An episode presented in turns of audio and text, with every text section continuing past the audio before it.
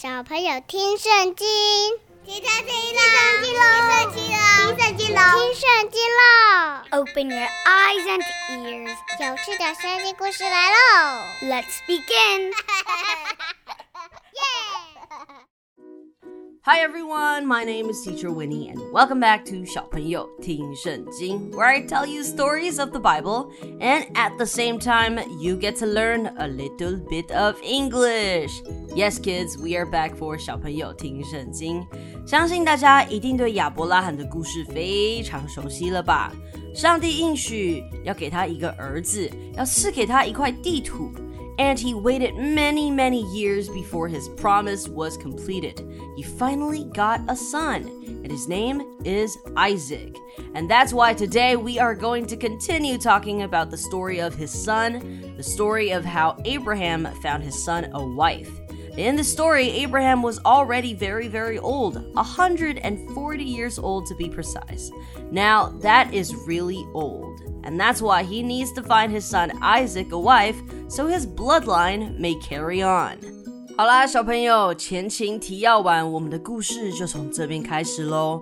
如果你是新朋友，第一次听我们的故事，那你也可以先去听听看前面的故事，把亚伯拉罕的故事听完，再回来听这一集也很棒哦，可以让你更了解故事的内容。Okay, I'm ready, and I hope you are too. So, kids, grab your snacks and your juice or some milk, sit back and relax. The story is about to begin. 小朋友，你准备好了的话，我们就要开始喽。说故事的时候要专心听哦，因为每一个故事结束时，维尼老师都会问你几个小问题，你可以找家人陪你一起讨论、思考一下喽。All right, now let's dive right in. Years after Isaac was born, Abraham had already turned 140 years old, and he thought to himself, hmm, it's time to find my son a wife. Now remember, Abraham wasn't originally from Canaan where he lives now. He was from another land and he followed God's command to move to Canaan. 小朋友，在以撒出生多年后，亚伯拉罕就已经一百四十岁了。以撒长大了，是该娶妻生子的年纪了。亚伯拉罕想帮以撒找一位妻子，但是这个时候问题就来了。亚伯拉罕是从另外一个地方来到迦南的， 他不愿意他的儿子娶来自迦南的女子，因为他们不是跟随神的人们。所以这个时候呢，亚伯拉罕就找了他最信任、最厉害的仆人，就是他的老总管，来帮他们做这件事情。亚伯拉罕呢，就拜托他的老总管踏上一趟旅程，回到他的家乡，去替以撒找一位适合的年轻女子来做他的妻子。Yes, Abraham didn't want Isaac to marry the ladies around Canaan because they aren't followers of God. So Abraham sent his trusty old servant on a journey to Mesopotamia, where Abraham was from. He sent his best servant on this journey to bring back a young lady for his son Isaac. 有天呐，亚伯拉罕就把他的总管找来，对他说：“请你把你的手放在我的大腿底下，我要你凭耶和华掌管天地的上帝起誓。”亚伯拉罕请总管这么做，是为了要让他的总管发誓，发誓他能完成这个亚伯拉罕交代给他的任务。亚伯拉罕对总管说：“你要保证你不会找迦南的女子来做我儿子的妻子。”你要回到我的家乡，在我的亲族中为以撒物色妻子。He said to the chief servant in his household, the one in charge of all that he had, Put your hand under my thigh. I want you to swear by the Lord, the God of heaven and the God of earth, that you will not get a wife for my son from the daughters of Canaan, among whom I am living but will go to my country and my own relatives and get a wife for my son Isaac。 老总管听完亚伯拉罕跟他说完呐、啊，心里有些疑问，他就想：那万一我找到的那位女子不肯来这里呢？万一她不愿意来怎么办啊？我要把以撒你的儿子带回你的家乡美索不达米亚平原吗？The trusty old servant has questions about this mission. He asked Abraham, Well, what if the lady doesn't want to come with me to Canaan? Should I then bring Isaac back to Mesopotamia, where you came from? 亚伯拉罕马上回说：“不行，你千万不能带我的儿子回到那里。 Hmm. Abraham made sure that his servants understands that he should never bring Isaac back to where he had came from. Why so? Uh, that's because Isaac played an important role in God's promise to Abraham. Let me remind you, okay, let me remind you of that promise. God said to Abraham, I will make you into a great nation, and I will bless you. I will make your name great, and you will be a blessing. I will bless those who bless you, and whoever curses you, I will curse. And all peoples on earth will be blessed through you. Wow, kids, this is one amazing promise. 上帝说：“我必使你成为大国，我必赐福给你，使你声名远播，你必成为别人的祝福。”没错，就是这个应许。所以以撒必须留在迦南，因为这是上帝赐给他的地图。 亚伯拉罕继续跟他的老总管说：“你千万不能带我的儿子回到那里。上帝对我发誓，要把这片土地赐给我的后代。他一定会派遣天使先去预备，在你前面引路，使你能够在那里为我的儿子娶妻。那女子若不愿意跟你来，这个誓言就与你无关。但是你绝对不可以把我的儿子带回那个地方。Make sure that you do not take my son back there,” Abraham said.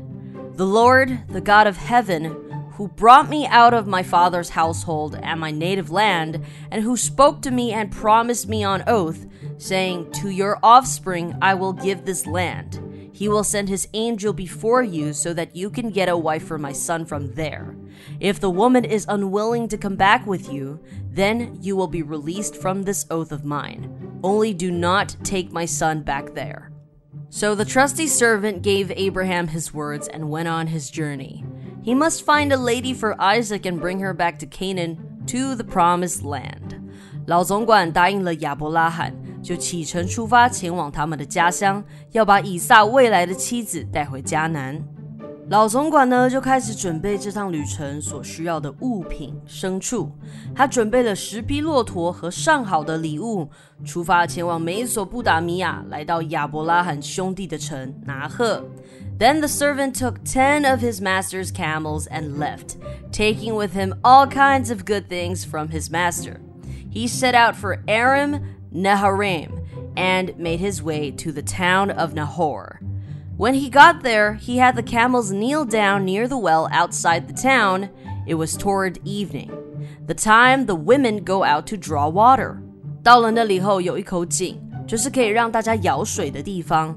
老总管呢，就让骆驼跪在井旁边休息，然后他跟上帝祷告说：“我主人亚伯拉罕的上帝耶和华啊，请你施恩给我的主人亚伯拉罕，让我今天就能完成他交代我的任务。” He prayed, O Lord, God of my master Abraham, give me success today and show kindness to my master Abraham. The servant says to himself and God, See, I am standing beside the spring, and the daughters of the townspeople are coming out to draw water. May it be that when I say to a girl, Please let down your jar, that I may have a drink. And she says, Drink, and I'll water your camels too. Let her be the one you have chosen for your servant Isaac. By this I will know that you have shown kindness to my master. 他跟上帝祈祷，上帝帮助我找到合适的女孩。当我向她要水喝时，她不只给我水喝，也给我的骆驼喝。当她的话都还没有说完，一位美丽年轻的女孩就从城市来井边打水。她的名字是利百加。Before he had finished praying, Rebekah came out with her jar on her shoulder. She is a beautiful, pure girl. She went down to the spring, filled her jar, and came up again. 利百加这位漂亮的女子来到井边，替她的家人打水喝。这个时候，仆人立马上前对她说：“求你给我一点水喝。”利百加这个时候就放下她的水壶，对老总管说：“我主，请喝。” The servant hurried to meet her and said, Please give me a little water from your jar. And she says, Drink, my lord, and quickly lowered the jar to her hands and gave him a drink. 他不只给他水喝，之后利百加也给他的骆驼喝水。他来来回回从井里提水，直到所有十匹骆驼都喝完了水。 Not only that, she also made sure the camels had water to drink. And after she had given him a drink, she said, I'll draw water for your camels too, until they have finished drinking. So she quickly emptied her jar into the trough, ran back to the well to draw more water, and drew enough for all his camels. Without saying a word, the man watched her closely to learn whether or not the Lord had made his journey successful. 老总管在一旁没有说话，就是静静的注视着利百加，要看看利百加是不是就是上帝安排要给以撒作为妻子的女子。在老总管和骆驼们都喝完水歇息之后呢，老总管就拿出准备好的金环和金属，就是一些珠宝首饰。他把它拿出来交给利百加，并且问他是谁的孩子，他的爸爸又是谁呢？利百加就回答：“我是彼土利的女儿，我父亲是拿赫和密迦的儿子。” When the camels had finished drinking, the man took out a gold nose ring weighing a beka and two gold bracelets weighing 10 shekels.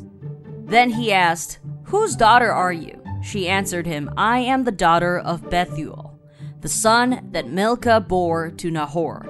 Kids, the servant had found the right lady for Isaac. He had followed the Lord's guidance and found the girl for Isaac. So the servant visited Rebekah's family and told them everything how Abraham gave him this mission to bring back a young lady to be Isaac's wife, and how the Lord had guided him to this place to meet Rebekah, the right woman for Isaac.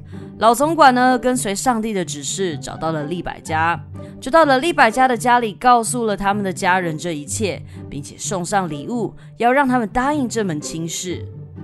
利百家的家人们听闻此事之后，就说：“既然是上帝的安排，我也不能多说什么。利百家就在这里，你可以按照耶和华的话把他带回去，给你主人的儿子做妻子。” The servant went to Rebekah's family and told them everything. Their family believed what he has said and followed God's command, and off they go. Before they started their journey back to Canaan, Rebekah's brother gave her her blessings and said, Oh, sister, may you be the mother of thousands and ten thousands, and may your seed overcome all those who make war against them. 在他们离开之前，一行人替他们祝福。他说：“我的妹妹啊，愿你成为千万人之母。”愿你的后代战胜仇敌。Now, this is still a part of God's promise that can be traced all the way back to when God gave Abraham his promise. So Rebekah and her servant women went with the man, seated on the camels, and so the servant took Rebekah and went on his way. 老总管和利百加就一起上路回到迦南去了。而故事的另一头，以撒正在田间默想。傍晚一到啊，他猛一抬头就看到了一对骆驼迎面而来。Now Isaac was just in the wasteland. When the evening was near, he went wandering out into the fields, and lifting up his eyes, he saw camels coming.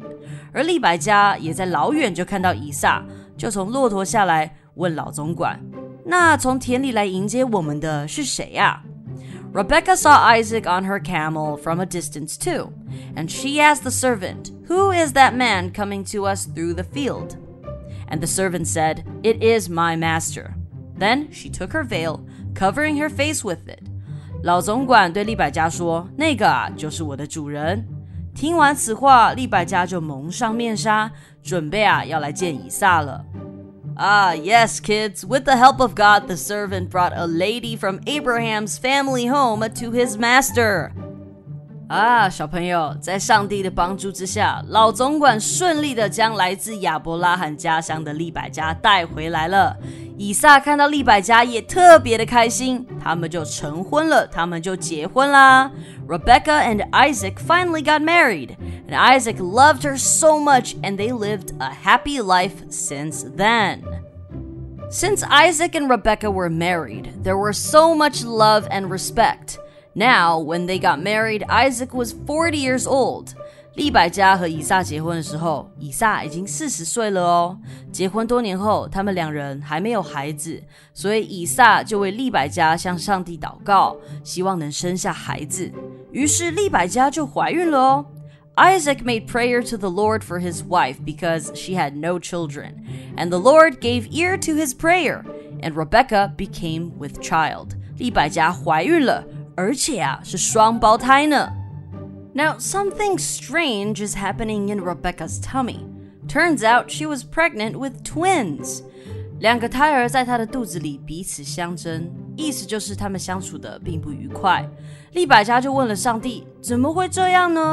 And the children were fighting together inside her, and she said, "If it is to be so, why am I like this?" So she went to put her question to the Lord. 上帝回答她说：“你腹中有两个国家，你要生出两个敌对的民族，一族要比另一族强大。”将来大的要服侍小的。And the Lord said to her, Two nations are in your body, and two peoples will come to birth from you. The one will be stronger than the other, and the older will be the servant of the younger. Oh, so this is all part of God's plan. There are two nations in her tummy. tummy。原来这一切啊都是神的安排。她肚子里的两个孩子分别代表一个国家。So when Rebekah gave birth to the children, something strange happened. The first one came out red from head to foot like a robe of hair, and they gave him the name of Esau.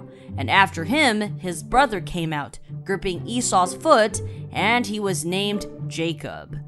Isaac was 60 years old when she gave birth to them. 利百加怀孕啊，到了生产的时候，果然呢是生下了双胞胎。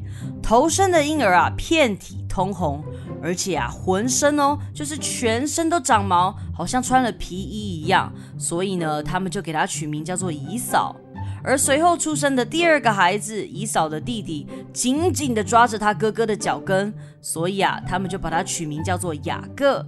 在这两个孩子出生的时候啊，以撒已经六十岁了哟。上帝的应许不只是在亚伯拉罕，更是延续到他的子孙上面。所以啊，上帝是信实的神，也会时时刻刻看顾我们，在我们向他祈祷的时候回应我们，给我们帮助，完成他对我们的应许。Okay, kids, this is where we end our story today. In the next episode, we will dive deeper into the story of the two brothers, Esau and Jacob.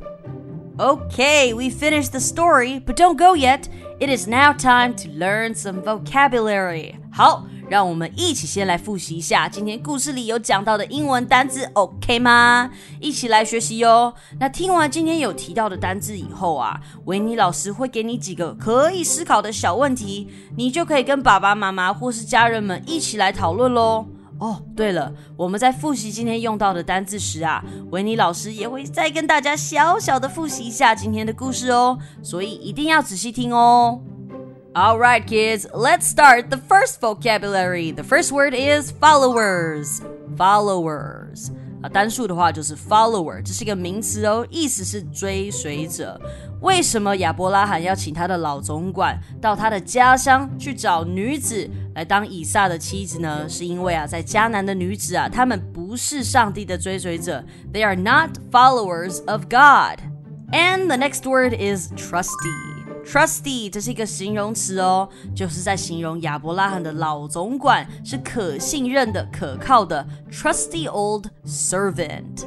OK，那这个时候呢，servant 这个字就出现啦。Servant 就是仆人的意思，仆人的意思。Serve 就是服务，servant 就变成仆人啦。那指派任务给这个仆人呐，亚伯拉罕指派这个任务给这个仆人呢，这个仆人呢，他是总管，means that he is in charge of everything.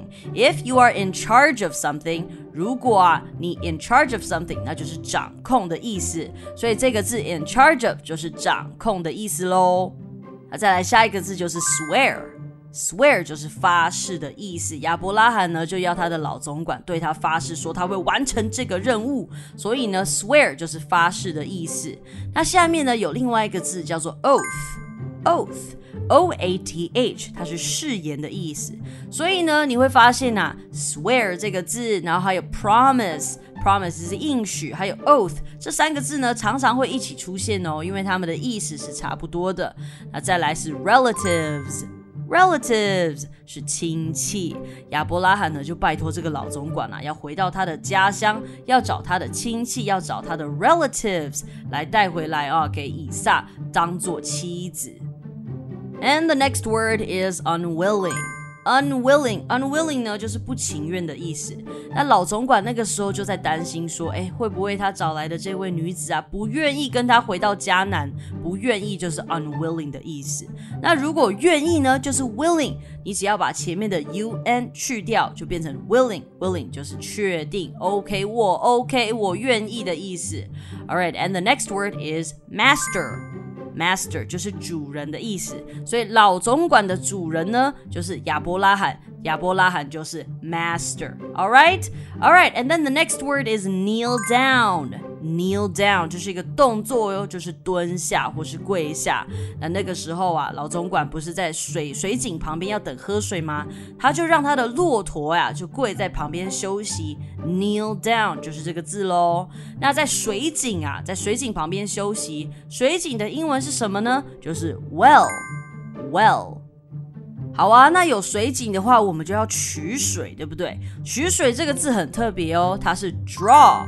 Draw，哎，没错，小朋友，你是不是在想，draw 不是画画吗？对，没错，但是 draw 用在这边呢是取水的意思哦。And the next word is camel，camel。那以前呢，你要经过沙漠的时候啊，什么样的动物啊最适合拿来当做交通工具呢？就是骆驼了，没有错。所以 camel 就是骆驼的意思。那再来，the next word is lady。Lady 就是女子，老总管呢要带回一位 lady 给以撒作为他的妻子。And the next word is overcome. Overcome，其实这个字大家应该蛮常听到啦。我们在前面的故事都讲过蛮多次的，但是我们还是再讲一次哦。Overcome 就是战胜的意思，战胜。再来下一个字呢是 veil，白纱。那那个时候啊，老总管带着 Rebecca 他们从亚伯拉罕的家乡回来的时候呢，大老远的他就看到了以撒，对不对？他就把白纱。盖在他的脸上，把白纱盖在他的脸上，就是 veil 的意思。And the next word is robe. Robe 这个字呢，其实是长袍的意思。那大家知道，以扫以以扫他出生的时候啊，他全身不是都覆盖着红色的毛吗？那在英文呢，我们就用来形容全身长毛，就是 a robe of hair，我们就会这样子说。那再来下一个字是 grip。grip 紧抓的意思，所以呢，以扫以扫呢，他是长子，他是头生的，对不对？那再来呢，他弟弟出生的时候，Jacob 雅各就是紧紧的抓着以扫的脚跟嘛，对不对？这个字就是 grip grip。Okay, great job, guys. Now we learned all our vocabulary. 我相信你们对故事啊，一定也更了解了。Now it's time for questions. So the very first question is. In the story, Abraham's trusty servant prayed to God for help, and his prayer was answered. Has any of your prayers been answered before? Share with us. 在故事里啊，亚伯拉罕的仆人祈求神的帮助，上帝也垂听了他的祷告。你有没有向上帝祷告后成就的经验呢？And question number two God is a faithful God. What do we have to do for him to answer our prayers? 上帝是信实的神，我们只需要做什么，上帝就会回应我们的祷告呢？大家好，我是美宝。你们还记得上帝祝福 Abraham 要让他的后裔如天上的星星，还有海边的沙一样多吗？可是 Isaac 结婚了以后，他和 Rebecca 一直都没有小孩，Isaac 就祈求上帝。上帝答应他的请求，Rebek 就怀孕啦，而且还是双胞胎哦。上帝永远记得他给 Abraham 的应许，他会与他的后代同在。所以每一次他们遇到困难时，上帝就会向他们显现，并再一次提醒他们与 Abraham 许下的承诺。上帝也永远不会忘记答应我们的每一个约定。今天的故事就到这边啦。 Thank you for listening to this podcast and story. 记得要订阅我们。 Please make sure to subscribe and like and share so that you don't miss any future episodes. 也不要忘记分享给你的朋友，让更多人可以听到好听又有趣的圣经故事。